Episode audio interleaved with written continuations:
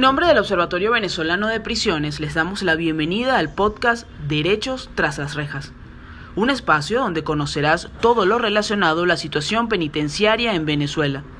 El Observatorio Venezolano de Prisiones es una organización no gubernamental fundada el 24 de septiembre del año 2002 y con un objetivo bien definido como lo es velar por el debido respeto de los derechos humanos de los hombres y mujeres privadas de libertad.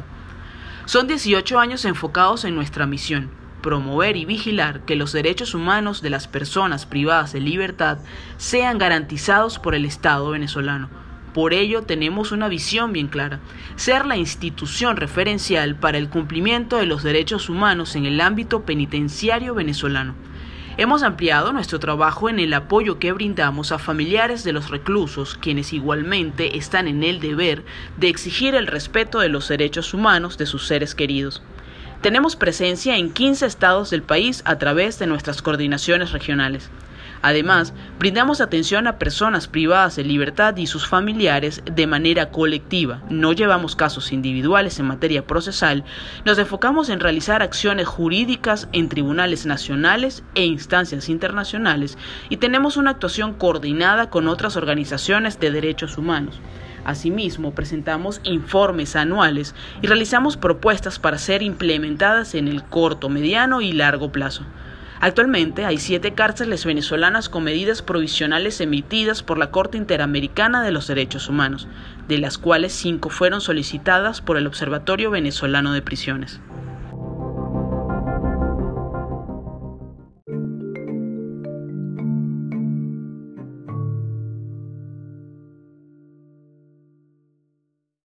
Nuestro tema de hoy lo hemos titulado Presos pero con derechos ya que la dignidad es lo que merecemos por el hecho de ser seres humanos, y el estar tras las rejas no restringe esta facultad.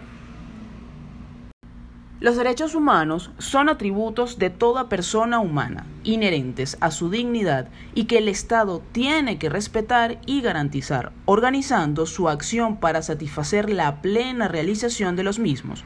Todo hombre y mujer tiene el derecho y el deber de conocerlos y de respetarlos. Existen 30 derechos que conforman el documento llamado la Declaración Universal de los Derechos Humanos, la cual fue creada en 1948 por las Naciones Unidas. Las Naciones Unidas nacieron en 1945, poco después de que terminara la Segunda Guerra Mundial. Esta fue iniciada por cinco potencias principales que ganaron la guerra, las cuales fueron Inglaterra, China, Francia, la Unión Soviética y Estados Unidos. Su propósito principal es llevar la paz a todo el mundo.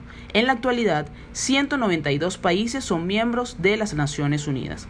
Es por ello que la libertad, la justicia y la paz en el mundo tienen por base el reconocimiento de la dignidad intrínseca y de los derechos iguales e inalienables de todos los seres humanos. Por consiguiente, las personas privadas de libertad son, por definición, vulnerables, independientemente del motivo de su detención. Son personas que han sido separadas de su entorno habitual y a las que ya no se les permite decidir sobre su propia vida. Su grado de vulnerabilidad depende de diversos factores como las características individuales de la persona, como son el sexo, la edad, etc. Las circunstancias generales y el motivo de la detención, la etapa del proceso judicial o administrativo en la que se encuentran y quiénes son las autoridades a su cargo de su detención. El trato humano de las personas detenidas es aún más difícil en las cárceles que se encuentran en condiciones de deterioro, de hacinamiento y de un retardo procesal gigantesco. Por tal motivo, abordaremos a continuación los derechos de las mujeres y hombres privados de libertad.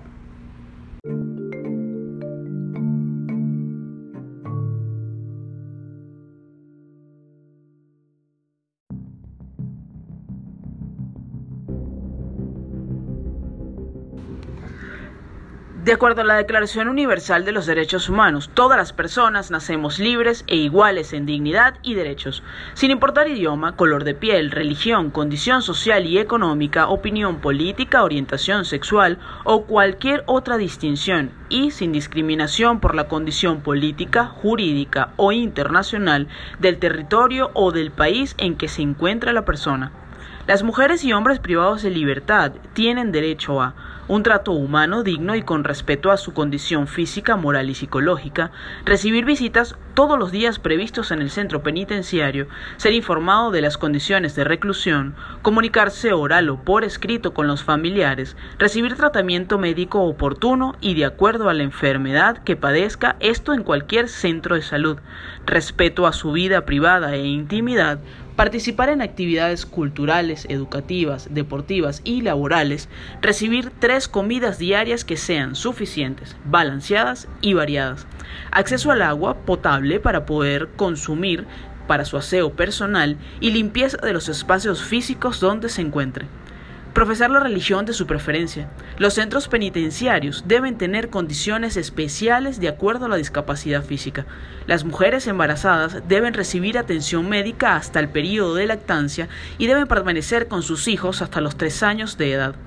Realizar diariamente actividades físicas en espacios al aire libre durante una hora y trabajar en talleres especiales y recibir una contribución de acuerdo a la labor desempeñada.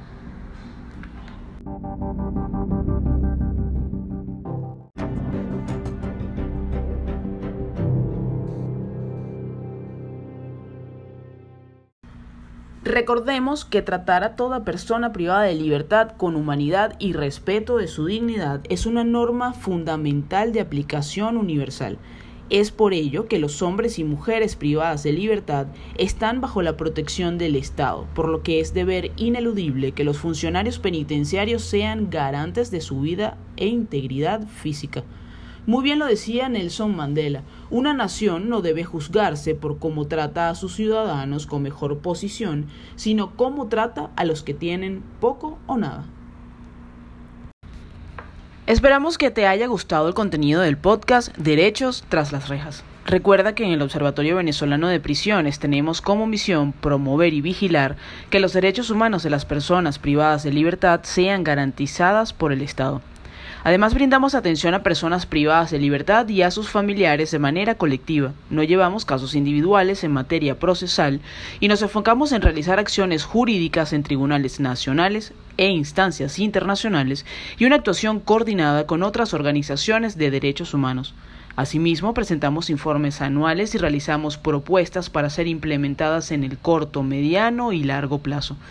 Si deseas realizar alguna denuncia, escríbenos al correo ovpdenuncias.gmail.com. No olvides compartir este contenido con tus familiares y amigos. También puedes visitar nuestra página web www.ovprisiones.com y también seguirnos en nuestras redes sociales, Instagram, Twitter y Facebook como OV Prisiones.